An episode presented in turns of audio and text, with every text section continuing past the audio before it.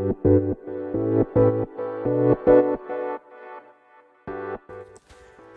科行きの10分間始まります。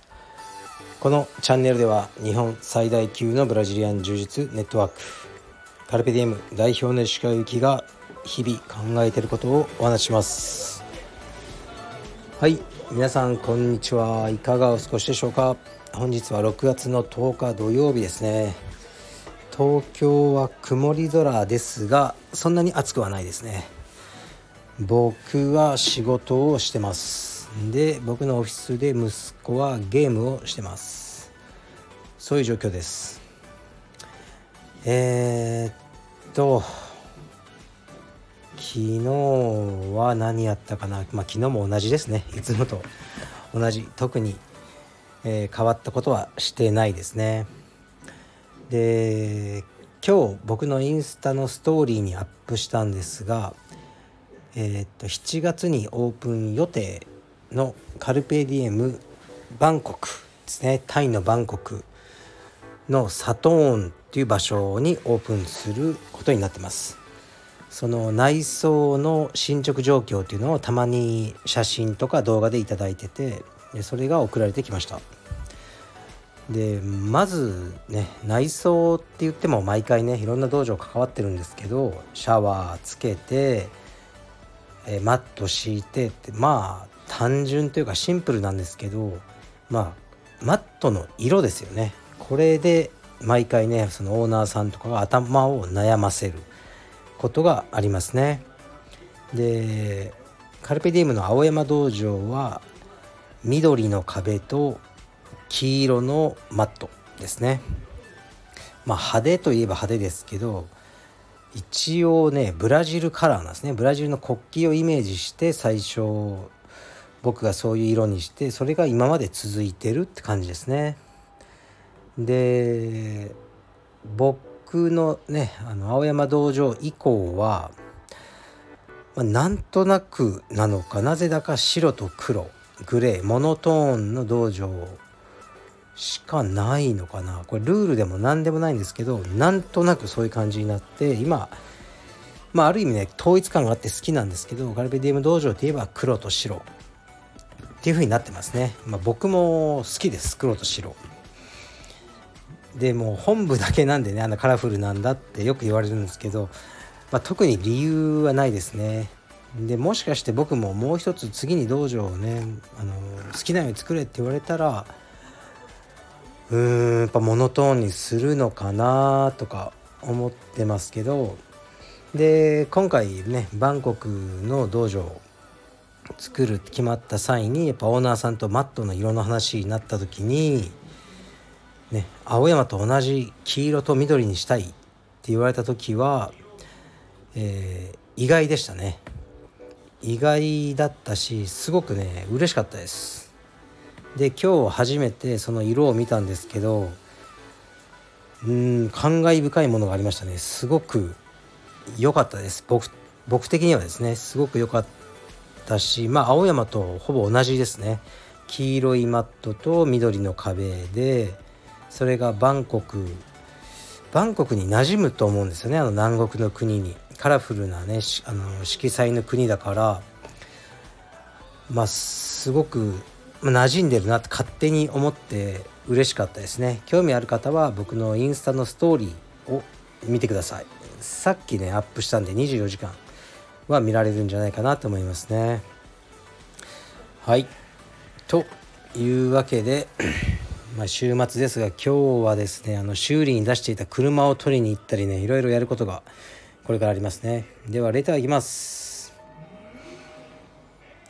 はい。鹿先生こんにちは。いつも楽しく拝聴しております。この度新色のネイビーの道着を購入させていただきました。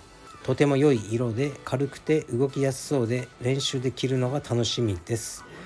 さて質問なのですが道着を購入すると必ずついてくるナップサックあれは必要なのでしょうか？キッズ以外にあの袋に入れて来る方はないように見えますし家にも溜まってゆきます。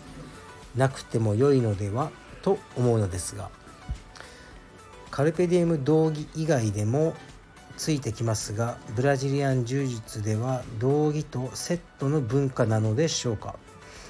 くだらない質問ですみません。お答えいただけると幸いです。これからもラジオ楽しみにしております。はい。ありがとうございます。あの道着の袋ですよね。袋問題はまあ、僕もいらないいらないんじゃないかなってね思ってるんですけどほとんどコスト変わらないんですよね一度聞いたら。だからなんとなくつけてるって感じですね。家に溜まっていきますっていうのはこれはもうあなたの責任ですね。捨てればいいだけだから。こう溜まっていくことはねあの自分で解決できると思うんですけどうーんいらないかも。別の形の袋に入れた方がいいかもしれないですね。まあでもその袋もいらないですよね。だから袋いらないんでしょうね。袋いらないけど何かに入れて売るしかないじゃないですか。道着上下分かれて。ね上下が一緒になって売るもんだから。だからねしばらくはもうあの袋を続行しようかなと思ってますがなんか画期的なプランがあったらねあのそれでもいいんじゃないかなと思いますね。うーん考えたことあるんですよ。段ボールみたいな箱とかどうだとかいろいろ思ったんですけど箱だとえー、っとねサイズがかなりね A1 サイズと A4 サイズでは違うサイズの箱を作んなきゃダメですよね。これ厳しいんですよ。で袋だとね袋だとサイズ一緒なのかな？サイズ中のサイズが違くてもしかしたら一緒かも。もしかしたら違うかも。分かんないんですけどとにかく楽なんですよね。だから現状に甘んじてるって感じですけどもし何かプランがあったらあのー、教えていただければいい、うん、なんか考えますね。はい。で今日はもう一発いきますね。レターを。えー、っと。何があったかなレター。はいこれいきます。鹿先生こんにちは。以前に目の下のクマ取りをされたと思いますが先生のビフォーアフターを拝見し私もやろうと思いクリニックの予約を取りました。さて質問なのですが術後はどれくらいから運動を再開されましたか？クリニックのホームページなどには2週間は激しい運動を避けてください。と書いてありますが2週間も充実できないのはちょっと。と思い実際にオペをされた先生にお聞きしたくレターしました。教えていただけましたら幸いです。これからもラジオ楽しみにしています。はい。ありがとうございます。とねこう実際にはどうじゃなくて あの病院の言うことは聞きましょうとりあえず。ね目は大事なのであのお医者さんがおっしゃる通りにした方がいいと思います。まあちょっとねかあの過保護な感じの日日数になりますよね病院も責任問題あるからでもいいんじゃないですかね病院の言うことを聞きましょう。僕はそんな充実やってないんであの覚えてないんですけどお医者さんの言う通りにしたと思いますね。目のクマ取りですね。これなかなかうんあの反響ありましたね。僕もやってまあ若くなった見え方はですね顔の見え方は若くなったとは言われますけどまあ、比べちゃうとねあの思いますけどあの誰も気づかないと思いますね他人は別にそれをやったかどうかなんとなくなんだかもしかしたらそのその人のこう意識下ねあの意識下の中で僕の印象が若返ってるかもしれないけどあなんか変わりましたねって他人からねあの何も言ってない人にあのあそちらから言われたことはないですね。あのビフォーアフターの写真を見るとかなり変わってる感じはあると思います。まあこういうのは自分のためにやることだと思いますね。僕の場合は左目だけがあの目のクマですねその脂肪の部分が大きかったんですね。それがうん自分の中でちょっと嫌だったんですねだからあの手術したんですけど実際左から多くの脂肪が出ましたねなんでこの左右差が出ちゃったのかわからないけどそういうことでした。また何かやるかもしんないですね。あのね言われてるんですよ。また案件でね。こうやってくれと。ただでいい。お金もらえないんですけどただでいい。からやってくれ。何かって言われてるので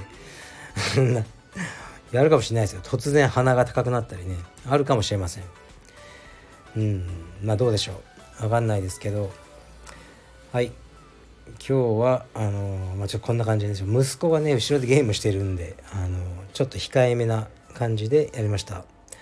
明日はできるかどうかわかんないですね。ちょっとね朝から遠出しますね。で月曜日はまた恒例の服部くんゲスト会になりますので、えー、もしね服部くんに質問やあの何か語ってほしいことあればレターであの教えてください。はい。じゃあ今日はこの辺にします。失礼します。